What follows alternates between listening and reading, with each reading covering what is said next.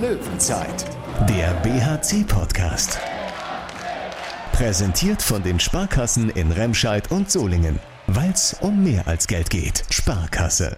Na also, geht doch, ist man fast geneigt zu sagen. Die Sebastian Hinze Abschiedstour, sie nimmt nochmal Fahrt auf. Im fernen Leipzig holen die Löwen einen 22 zu 26 Auswärtssieg und betreiben ein bisschen Wiedergutmachung für das schlechte Auftreten gegen Minden, auch wenn der Chefcoach nachher sagt. Wenn mir da einer das Rezept verraten könnte, wann das mal so und mal so ist, ähm, ich weiß es nicht, vielleicht ist es ein bisschen freierer Kopf dann obwohl wir das ganze Spiel geführt haben, war es eigentlich ein sehr, sehr knappes und vor allen Dingen von den Abwehrreihen geführtes Spiel. Trotzdem natürlich sehr, sehr glücklich, dass es heute für uns ausgeschlagen ist, das Spiel. Sehr glücklich und vor allem gut gelaunt waren daher auch die rund 400 Gäste beim BRC Sommerfest. Sponsoren, Partner, ehrenamtliche Helfer waren dabei und haben den Sieg in Leipzig auf der großen Leinwand verfolgt. Aber nicht nur das erfreute das Gemüt von BRC-Geschäftsführer Jörg Föste. Was es mit diesem Lachen auf sich hat, das hören wir gleich noch. Erstmal Hallo zur Löwenzeit. Ich bin Thorsten Kabitz von Radio RSG und einer, der heute auch gut lachen hat, ist Thomas Radermacher, unser Handballexperte aus der Sportredaktion des Solinger Tageblatts. Hallo Tom. Hallo Thorsten. Tom, die Heimniederlage gegen Minden, die hat Ihnen so gar nicht geschmeckt beim BRC. Insofern war auch ein gewisses Frustpotenzial dabei. Denn einfach so dahin plätschern lassen, auch wenn es eigentlich um nichts mehr geht, wollte man den Saisonabschluss nicht. Aber ob dieses viel zitierte Wiedergutmachen klappt, das hängt im Sport ja nun mal auch vom Gegner ab. Und mit dem SCDHFK Leipzig ist der BRC auf ein Team getroffen, die mental in einer, naja, ähnlichen Situation gestern waren. Vom Duell der enttäuschten Mannschaften war vorab zu lesen. Im Ergebnis bleiben die Leipziger allerdings noch enttäuschter und gefrusteter zurück.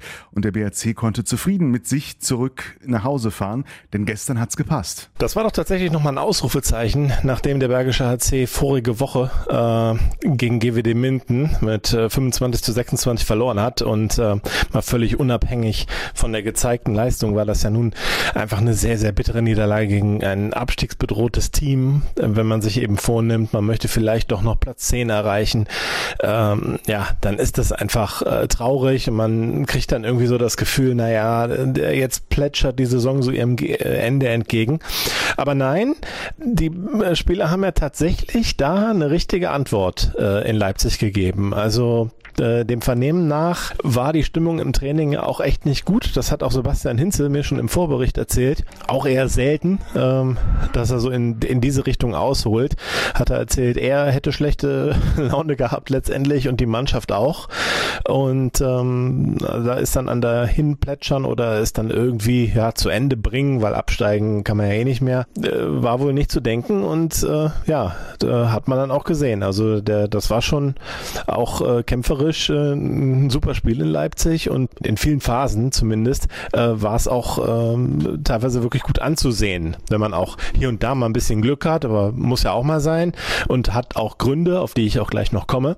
Nur ja, ich fand das Spiel schon sehr überzeugend, äh, gerade eben Abwehrleistung in Kombination mit Thomas Schmirk war, der in dem Fall echt mal eine richtig starke Leistung geboten hat, äh, fand ich.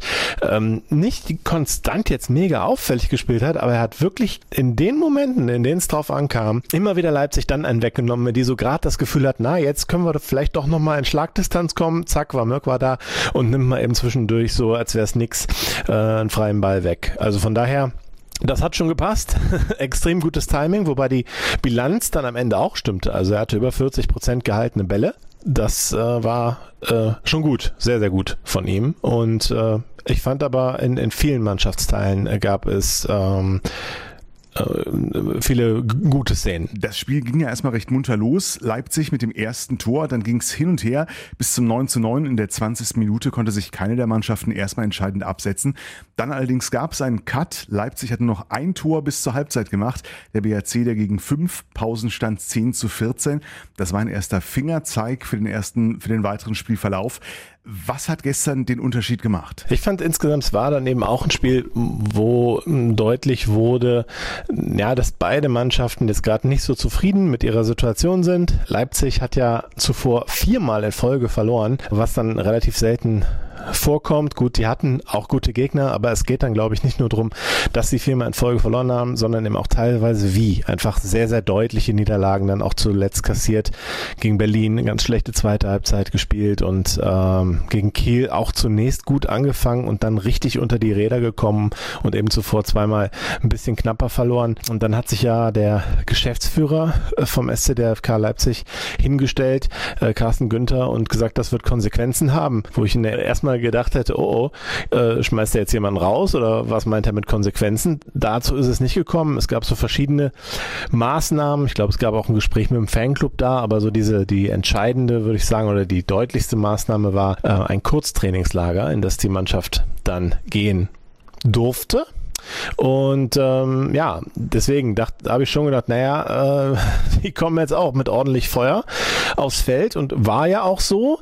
Aber da fand ich schon, hat der BRC es doch ganz gut für sich genutzt. Denn als es am Anfang noch ganz gut funktionierte für die und die haben noch Tore gemacht, bis zum 9-9 lief es ja recht ordentlich, ist das noch nie, gar nicht so sehr aufgefallen. Aber dann, als sie dann mal mit zwei hinten lagen, da wirkte Leipzig einfach so ein bisschen, ja, wirklich hektisch, schnell mal eben äh, versucht, ganz schnell wieder ranzukommen und ja, hat halt nicht funktioniert. Ne? Das, ähm, das hat der BRC schon ganz gut äh, für sich genutzt, dann da diese etwas panischen, äh, vielleicht das ist ein bisschen übertrieben formuliert, aber ein bisschen panischen äh, Leipziger dann diese Phase, wo das so war, dann auch eben auch für sich einfach auszunutzen. Ähm, und irgendwie, ja, war es dann schon so, dass der BRC genau in diesen Situationen, wo Leipzig dann das Gefühl hat, jetzt kommen wir ran und dann hat man den immer wieder so einen Nackenschlag versetzt, was die dann auch echt wieder zurückgeworfen hat. Also da war dann eine Monsterparade oder so, wo, wo Thomas Schmirk war, verhindert, dass die wieder auf eins rankommen oder sowas.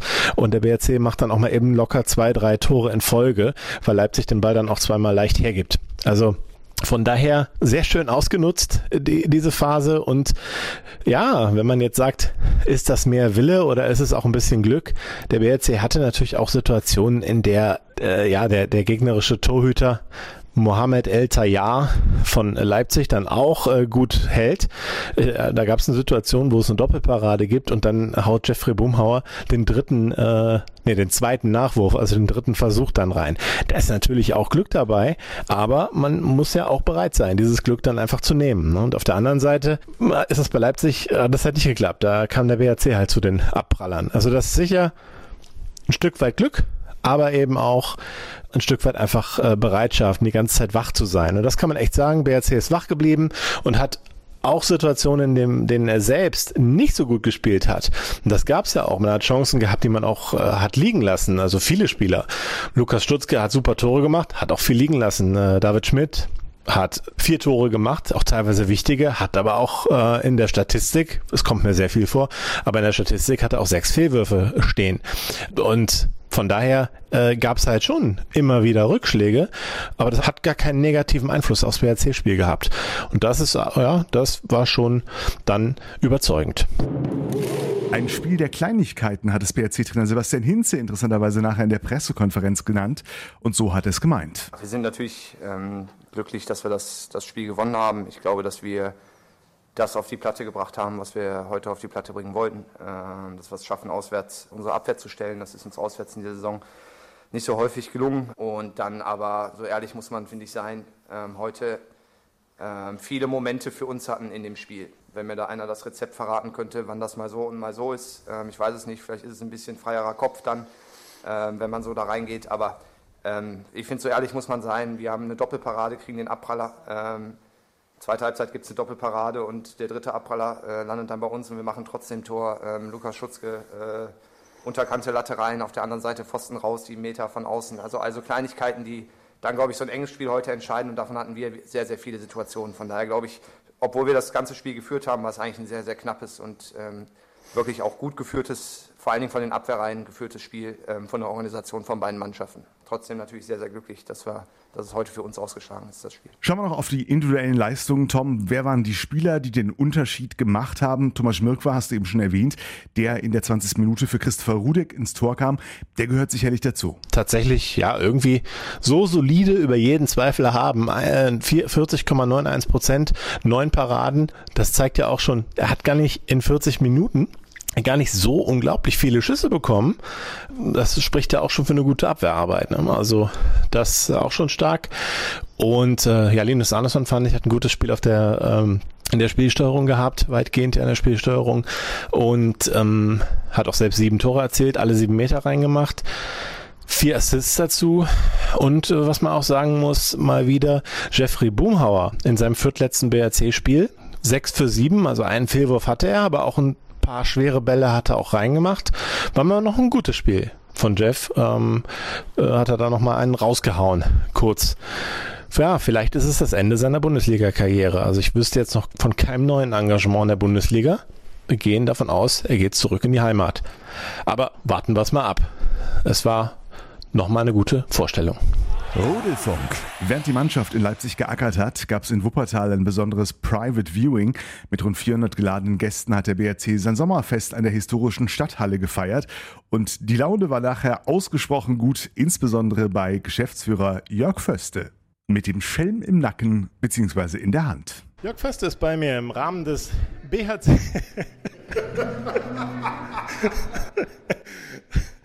ich fange nochmal an. Jörg Förster ist bei mir im Rahmen des BHC Sommerfests. Ähm, er vermarktet heute passive Mitgliedsanträge des Bergischen HC und äh, man kann sagen, er macht es aggressiv. Ich sehe schon einen Antrag, wo mein Name draufsteht. Das ist richtig. Ähm, wir sind äh, ausgesprochen erfolgreich heute. Äh, sonniges Wetter, herrliche Stimmung, Sieg unserer Mannschaft, über 400 Leute hier. Und wir haben jetzt schon, Stand jetzt, 107 neue Mitglieder für den Bergischen HC gewonnen. Das ist einfach eine fantastische Quote. Warum ist dir das jetzt sage ich mal, am heutigen Tag äh, so wichtig, dass, äh, ja, dass du so viele Mitglieder wirbst? Wofür äh, ist es? Ja, es dient äh, im Wesentlichen der Unterfütterung unserer Jugendarbeit. Wir machen das ja sehr engagiert und äh, sehr ehrgeizig auch. Äh, dafür braucht es Mittel und äh, es ist wunderschön, dass sich heute so viele Menschen neu dem Bergischen AC, wenn auch passiv angeschlossen haben, um das Ganze zu unterfüttern. Und der Mitgliedsbeitrag ist frei wählbar? Genau, wir haben gesagt, es sollte idealerweise nicht unter einem Euro liegen, weil es dann ein Marginalbetrag wäre, aber da sind sehr viele deutlich darüber gegangen. Die Laune ist natürlich extrem gut. Wir blicken nochmal eben ganz kurz vor das Spiel zurück. Äh, da war die Laune auch schon gut, aber nicht, wenn man äh, aufs Sportliche vorher blickt. Gegen Minden äh, warst du auch äußerst unglücklich mit der Vorstellung. Ja, wir alle waren unzufrieden. Man merkte auch, dass die Mannschaft angefressen ist. Bei uns ist es ja anders als bei Leipzig, dass da nicht Druck von der Vereinsführung kommt, sondern wir sind ja alle gemeinsam in solchen Situationen angefasst. Äh, die Truppe der Trainer haben in der Trainingswoche äh, sehr hart gearbeitet, äh, weil sie einfach auch angefressen waren. Das äh, war eine Leistung, äh, die nicht gut war. das wussten alle, auch direkt nach dem Spiel. und ähm, ja, heute haben wir einen ganz anderen BHC mal wieder gesehen. Ich fand die Formulierung nett, dass Sebastian Hinze wenig Freude in der Trainingswoche hat aufkommen lassen. Ja, dem Wasserverbrauch nachzuschießen ist viel geschwitzt worden und äh, wir haben ja auch äh, tatsächlich noch zwei Verletzte gehabt in der Trainingswoche mit Siemen. Äh, Schöningsen, der heute nicht hat mitfahren können und mit äh, Max Dari, der mit drei Stichen genäht worden ist, aber trotzdem heute seinen Mann gestanden hat. Äh, daran kann man schon ermessen, wie hoch die Intensität war. Jetzt war es so, du hast gesagt, äh, bei Leipzig kam dann so ein bisschen Druck von außen auf. Die Mannschaft war im Kurztrainingslager. Zeigt dir das, Kurztrainingslager hat keine Wirkung? Ich bin kein Freund äh, solcher Maßnahmen, die als äh, Repressalien äh, gedeutet werden müssen. Ähm, sondern ähm, eine äh, normale Trainingswoche tut es dann auch, wenn sie intensiv genug ist. Äh, und ein Trainingslager aufzuschlagen, nur um äh, die Köpfe frei zu kriegen, das wäre eine Formulierung, die mir in diesem Kontext nicht so wirklich einfallen würde, äh, weil das eher eine Beschwernis ist. Und äh, man merkte den Leipzigern an. Ich äh, hatte ja vor dem Spiel gesagt, es kann sein, dass eine Mannschaft dann überpaced äh, um es besonders gut zu machen. Und äh, das hat man heute auch gemerkt. Also bis auf Geballa äh, hat bei Leipzig eigentlich niemand so wirklich die durchschlagende Form gehabt, um dieses Spiel äh, in die richtigen äh, Bahnen zu lenken. Blicken wir mal auf den BRC, war sicher nicht alles Gold, aber du hast vorher gesagt, wenn wir unter 25 Gegentoren bleiben oder 25 oder weniger, was so das Kernziel äh, immer ist in jedem Spiel, ähm, dann wird das reichen und hast da recht behalten. Abwehr hat gestanden. Ja, ganz recht. Also ich hatte vor dem Spiel 24, 27 getippt. Ähm, immer dann, wenn wir äh, unsere 25 äh, Gegentore äh, beim Gegner unterbieten, dann sehen wir gut aus. Wir haben heute eine wunderbare Torwartleistung gehabt von Thomas Schmörker, der genau dann, wenn Leipzig wieder zu nah herankommen, heranzukommen drohte, zur Stelle war.